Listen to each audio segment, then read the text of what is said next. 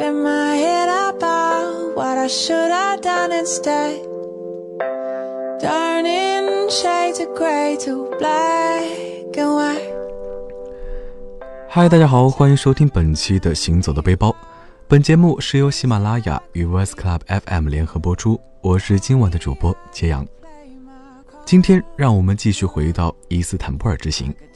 有一位听众留言说，上次伊斯坦布尔的宗教严格听得非常入迷，立刻就把伊斯坦布尔归到了最想去的地方的前十名。那今天我要介绍的呢是伊斯坦布尔的味蕾之旅。希望带给这位留言听众和其他计划旅行伊斯坦布尔的听众们更多有用的信息。要说伊斯坦布尔的美食，哎，其实就是土耳其美食。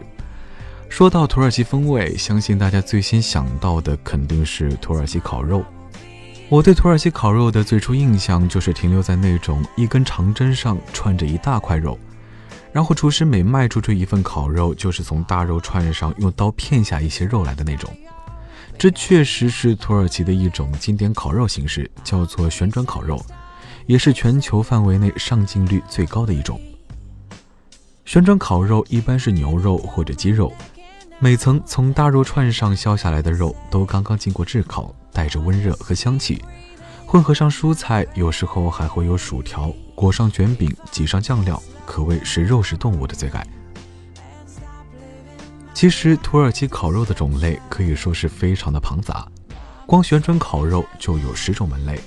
此外还有什么茄子烤肉串、西红柿烤肉串、烤肉丸、伊斯坦德尔烤肉串等等。前面几种基本能从名字上分辨出食物大致的模样。伊斯坦德尔烤肉串就比较特别，是把肉片下来以后就着酸奶吃的一种烤肉。还可以混着米饭一起，嗯，光听描述是不是有一种大学食堂的黑暗料理的感觉？的确，事实上很多游客表示无法接受伊斯坦德尔烤肉串的迷之风味，但是我个人本着吃货精神，可是一定要入乡随俗的尝一尝。不要以为有什么美食可以逃过我的魔爪。我个人来说，吃这种烤肉有一种在吃印度菜的感觉。带肉的咖喱加饭一起，和带肉的酸奶加饭一起，嗯，其实听起来好像没太大差别。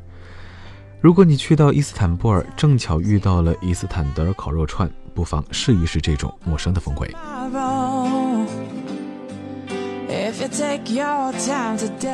说完烤肉，就再说一个烤鱼。伊斯坦布尔基本上是整个土耳其里唯一能吃到烤鱼的地方。因为历史原因，作为游牧民族的土耳其人是没有吃鱼的习惯，土耳其人甚至以不吃鱼而闻名。但是伊斯坦布尔独特的临海又横跨欧亚的位置，使得这里的水产极其的丰富和肥美，因此喜好吃鱼的伊斯坦布尔人就成了土耳其民族里的异类。位于独立大街旁的巴利克帕萨鱼市场是当地人买鱼的好去处，沿街有数不清的摊位。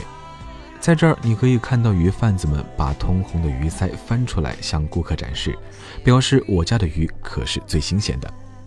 如果你要吃到现成的烤鱼呢，就要去到金角湾的加拉泰大桥附近和塔克西姆广场步行街。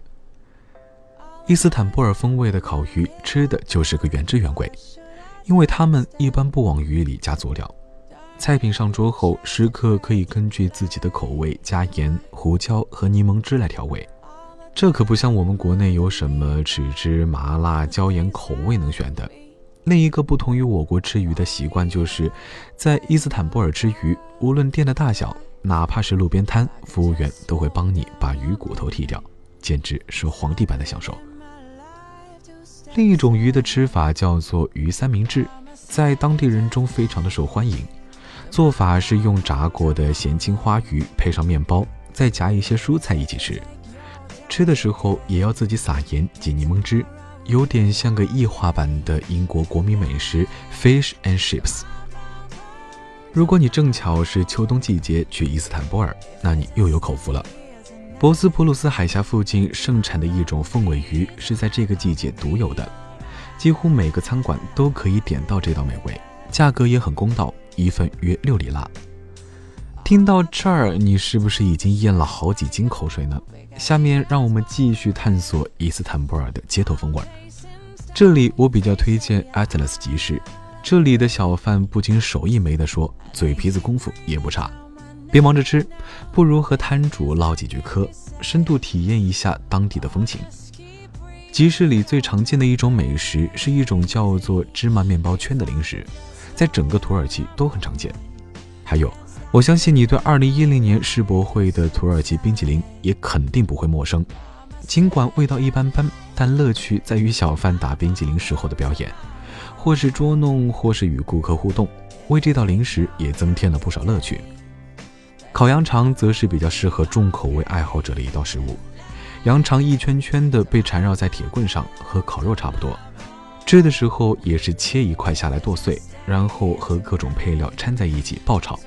最后夹进烤面包里上菜，且不说味道怎么样，有机会吃到烤羊肠的朋友可一定要尝试一下，因为欧盟的一体化法律中把羊肠列为禁止使用品，马上这道烤羊肠就要濒临灭绝，而有幸吃到的你可能会成为一位非物质文化遗产的见证者。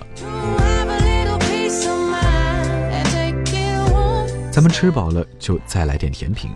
去到伊斯坦布尔，绝对不可能错过的是土耳其软糖，这是土耳其名产，外形非常非常的漂亮，许多商家都会放在橱窗里展示。这种软糖软软糯糯，用玫瑰香水、乳香树枝和柠檬调味，呈现淡淡的粉色，尝起来是淡淡的甜味，一点都不会腻。但是如果你认为这代表了土耳其甜品的大宗风味，那可就是大错特错了。土耳其人爱吃甜食的名号可不是瞎吹的，他们深爱的大部分甜点可谓是甜到了极致，简直是啊一口胖三斤，两口糖尿病。其中就有果仁蜜饼这种样貌像切糕一样的点心，下手之前可一定要三思。吃饱了，咱们还要喝足。接下来我们再说说土耳其咖啡。土耳其咖啡的烹煮方法很特别。把烘焙过的咖啡豆研磨成粉，放入土耳其铜壶内直接煮开。